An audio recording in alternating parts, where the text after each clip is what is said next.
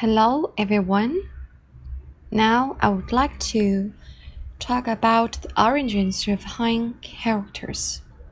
Finding out the true origins of Han characters is vital for a true understanding of their evolution, development, and application.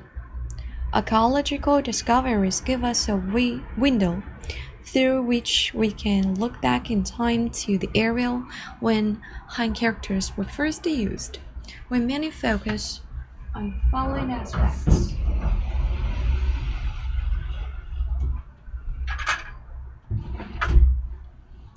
The following aspect are carved and painted pottery symbols, evolution of true Han characters. Now with first now the first point about the carved and painted pottery symbols. Ancient times the Chinese people carved and painted many symbols on pottery.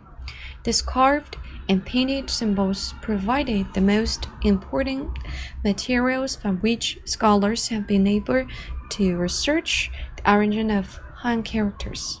The symbols principally consist of two kinds geometric and image based symbols. Now let's talk about the geometric symbols. Archaeologists have discovered many of they well, um, of them well items decorated with geometric symbols amongst the ruins of the Yangshao Capital in the middle reaches of the Yellow River. The specific location of these discoveries include Banpo village and Jiangzhai village in Xi'an. These geometric symbols consist of lines carved and painted on pottery about 5,000 to 6,000 years ago. Now, let's look at the picture. This is the geometric symbols. They're very simple and abstract, just hard to figure out the meaning or identify saying that they yes they must be Han characters. Many of the symbols are repeated, which implies that they're carved and painted with serious intent, and they must have had some function related to the recording of the events. Recently, pottery items that have more than 20 kinds of carved and painted symbols on them were discovered in Erlitou, Henan province. This date back at least 4,000 years. The forms of the symbols are very similar to those found on earth well excavated from Banpo and Jiangzhai village, and some of them have a close similarity similarity to the Jiaguwen of Shang and Zhou dynasties. We cannot say that for certain that these geometric symbols are actual characters, but the kind of line structure they exhibited is consistent with the Han characters that were developed later. What we can say, however, is that the geometric carved and painted symbols on the pottery of the Yangshao culture probably constitute the true origin of Han characters. The second kind is the image symbols. About 5,000 years ago, the people who lived near Taishan Mountain, Shandong Province, carved and painted image symbols and the pottery to record events or as totems. These are now known as the famous Da culture in painted pottery symbols.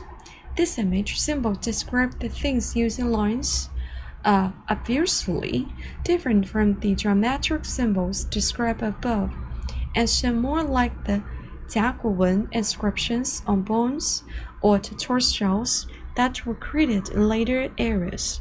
Archaeologists have found the same symbols used on pottery in many places, even in locations a thousand miles apart. This implies that the symbols were not only used to spread information, but they also in frequent use and might have been linked to spoken words.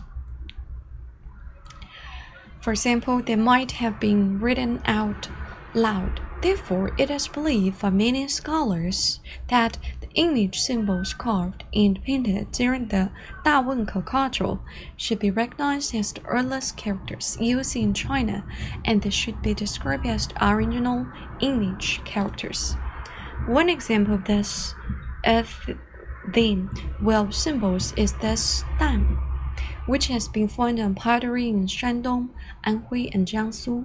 Many philologists say that this is the character of Dan, meaning dawn. The symbol is thought to represent the morning. It is the sun rises over lofty mountains, piercingly through the clouds, and slowly illuminates the word below. The upper part of the symbol Zhi is the sun, and the lower part is the simplification of mountains and clouds. Did this symbol represent the sunrise that a Dankou, Dawenkou people would have been seen over the Taishan mountain? In addition, many philo, uh, philologists also say that the symbol Dan was a clan totem. This is perfectly reasonable suggestions because, according to studies of later Han characters, many images of clan totem or clan emblems have been incorporated into characters over time. Generally, philologists divide the development of Han characters into three distinct stages that are characteristics characterized by three different types of characters. These are primitive drawing, primitive drawing-like character, ancient characters, and modern characters.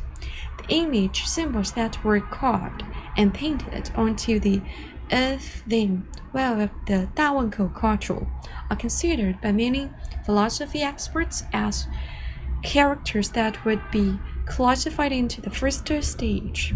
During this stage, the characters were similar to the drawing and were still far from being the more mature characters of the second stage. Now, let's come to the second main point the evolution of the true Han character. The evolution of Han characters took place over a long period of time. The ancient legend of Cangjie and existence of the pictographic idol fresques on rock painting and painted pottery, the existence of ancient totem and clan badges show that Han characters develop out of drawings. The existence of ancient pottery decorated with geometric symbols in all diagram make it possible to date the emergence of Han characters to about the period of the Yao, um, Yan Yao culture, Yang, Yang Shao culture, approximately 6,000 years ago. The image symbols used during the Da culture, the earliest known group of Han characters, appeared about around 5,000 years ago in the rain at the foot of the Taishan mountain in Shandong province. This lies on the lower reach of Yellow River. In ancient years, new archaeologists find that have been made, which shed more light on the outer ranges of Han characters. These include Da Mai Di, rock paintings in Zhongwei, Ningxia, and carved symbols found on tortoise shells in Jiahu, Henan. However, it is still not possible to have exact date for the emergence of the first Han characters. Thanks everyone. This is about the discoveries of the origin of Han characters.